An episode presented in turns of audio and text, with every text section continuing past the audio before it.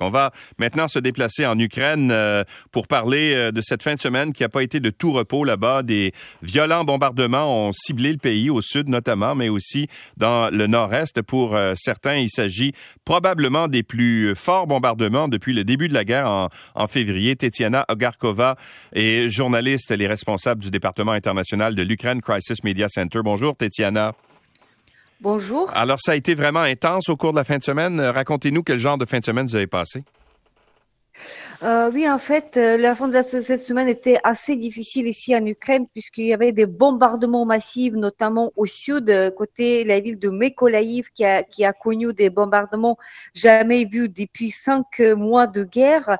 Il y avait plusieurs objets d'infrastructure civile qui ont été détruits, notamment cette nuit, un hôpital, un hôpital dans la ville de Mekolaïv a été touché, notamment le département des urgences médicales. Hum, pareil, et si on regarde du côté de l'Est, du côté de Kharkiv, la ville qui est située euh, à côté de la Russie, 40 kilomètres de la, Russie. Malheureusement, Kharkiv connaît des bombardements tous les jours et euh, ceci dans les euh, dans les quartiers qui sont proches de la Russie, notamment le quartier Saltivka, mais pas seulement tous les jours, carrément sans exception. À 4 heures du matin, il y a des missiles qui arrivent ou l'artillerie lourde qui arrive. Ensuite, de temps en temps aussi des bombardements durant la journée. Ça complique euh, bien sûr la vie des gens qui sont sur place, qui se désespèrent en fait de, de la capacité de, de, de vivre normalement durant la guerre et ceci depuis cinq mois déjà. Bon, évidemment, euh, le, le, le, président Zelensky a appelé les gens à quitter certaines régions euh, euh de, de, de, justement pour éviter les bombardements, n'est-ce pas? Il, il, y a un autre mouvement de population qui va s'opérer au cours des prochains jours.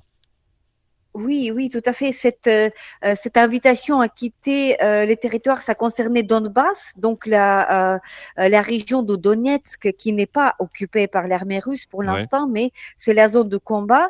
Mais la raison pour laquelle président Volodymyr Zelensky a, a demandé aux gens de quitter, je rappelle qu'il s'agit d'une évacuation obligatoire, c'est-à-dire que les gens ils peuvent pas refuser hum, de s'évacuer, mhm. euh, ils peuvent le faire, donc c'est pas une évacuation de force, mais dans ce cas ils doivent signer un papier en prenant les responsabilités euh, pour leur vie. Mais une autre raison encore plus importante, euh, c'est que euh, c'est la question du chauffage. On est en été en ce moment, mais l'hiver ne va pas tarder. Et dans la région de Donetsk, donc les gazoducs sont soit détruits, soit ils courent le risque de, de destruction, puisque et donc après il y aura le, la, la, catastrophe humanitaire. Et donc euh, le souci qui qui a préoccupé Volodymyr, Volodymyr Zelensky était c'était surtout les enfants qui restaient avec leurs parents qui refusaient de quitter. Il faut dire que la majorité de la population ont déjà quitté depuis euh, plus de deux mois en fait, mais ceux qui restaient donc, euh, il y a des enfants avec eux, les enfants qui sont mineurs, ils ne peuvent pas décider. Donc, il vaut mieux les déplacer maintenant que de se casser la tête euh, au mois d'octobre ou novembre. Hein. Oui, mais je voyais que des, des, témoignages de gens qui disaient, oui, c'est bien beau de dire euh, être déplacé, partir, mais pour aller où? ce qui était dit par Zelensky, c'est qu'il y aura de l'aide de l'État donc, euh, qu'il y a, il y a déjà en place des allocutions de l'État. Euh, bien sûr, ils sont pas énormissimes, mais ils sont là. Après, il y a la question de logement. Euh, il y a des gens qui ont de la famille dans les régions occidentales de l'Ukraine.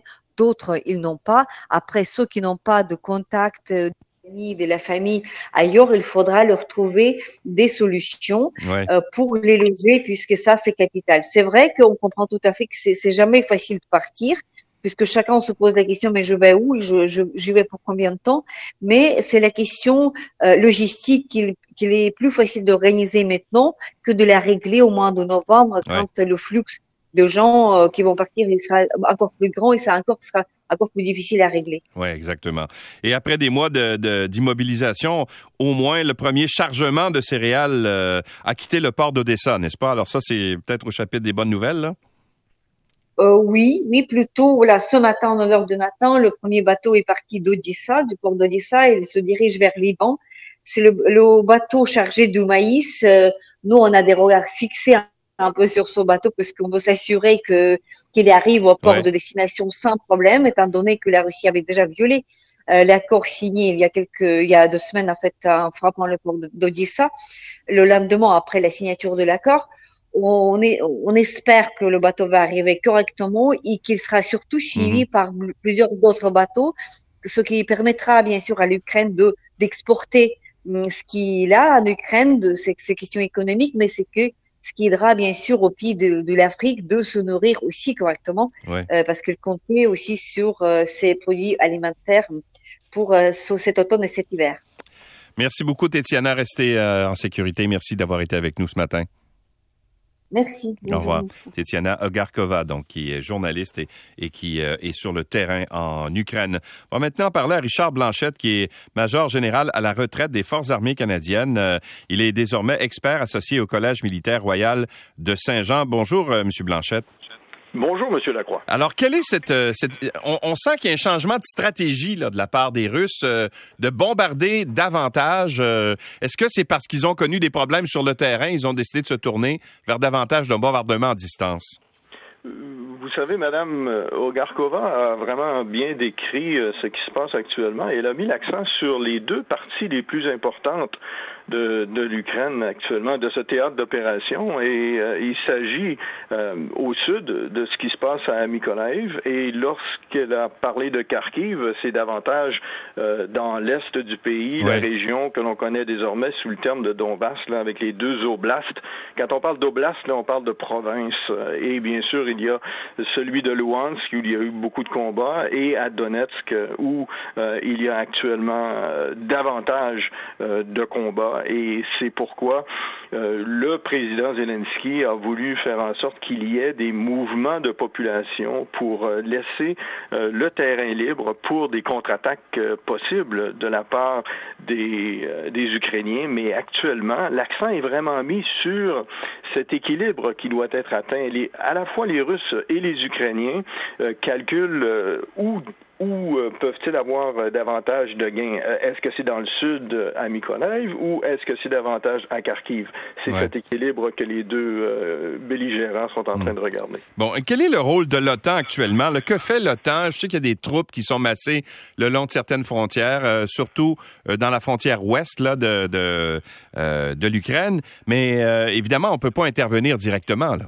Je vous ramène, euh, Monsieur Lacroix, à la fin juin, quand il y a eu le, fameux sommet de, Madrid, euh, où le Premier ministre Trudeau euh, a annoncé que nous participerions justement à ces efforts renouvelés de notre alliance pour être prêts à intervenir si jamais il y avait débordement et s'il y avait une attaque contre un des, des 30 pays membres de, notre alliance. Et c'est pourquoi, si on sait bien lire entre les lignes de ce que M. Trudeau a annoncé, euh, c'est qu'on est vraiment prêt à, à, passer à un effort, à un niveau d'effort beaucoup plus élevé que ce que nous avions euh, auparavant. On entend souvent parler des Canadiens là, qui sont partis euh, en Lettonie ou qui reviennent de, de Lettonie. Et cela va continuer encore davantage dans le futur parce qu'il y a actuellement des préparations pour qu'on passe du niveau de, groupement tactique à un niveau de brigade. Alors, euh, en termes euh, militaires, là, c'est comme tripler euh, notre notre participation avec vraiment une coopération continue avec les pays contributeurs de troupes avec lesquels on fait affaire depuis longtemps en Lettonie. Alors maintenant, c'est vraiment différent quand on sait quand les militaires canadiens savent où ils vont être déployés. Ça nous ramène presque à la guerre froide quand nous savions que les troupes que nous avions en Allemagne euh, étaient prêtes à faire face euh, aux hordes de, de, de, blindés euh, soviétiques. Maintenant, on sait où on pourrait être employé. Bon. Est-ce que quelles sont les chances que les troupes canadiennes soient justement impliquées directement dans des combats, à votre avis? Votre question touche vraiment à ce qui pourrait être décrit comme un risque de euh, de dérapage, c'est le terme que j'ai euh, souvent utilisé. Quand on calcule euh, les, les tensions qui existent avec euh, l'appui que l'on fournit en envoyant autant d'armes. Vous avez entendu parler là, des triple sept, euh, ces canons d'artillerie que nous avons réussi à envoyer euh, à l'étranger, mais également tout ce que les Américains envoient, parce que ce sont vraiment ceux qui fournissent le plus d'armement actuellement dans, dans, le théâtre d'opération.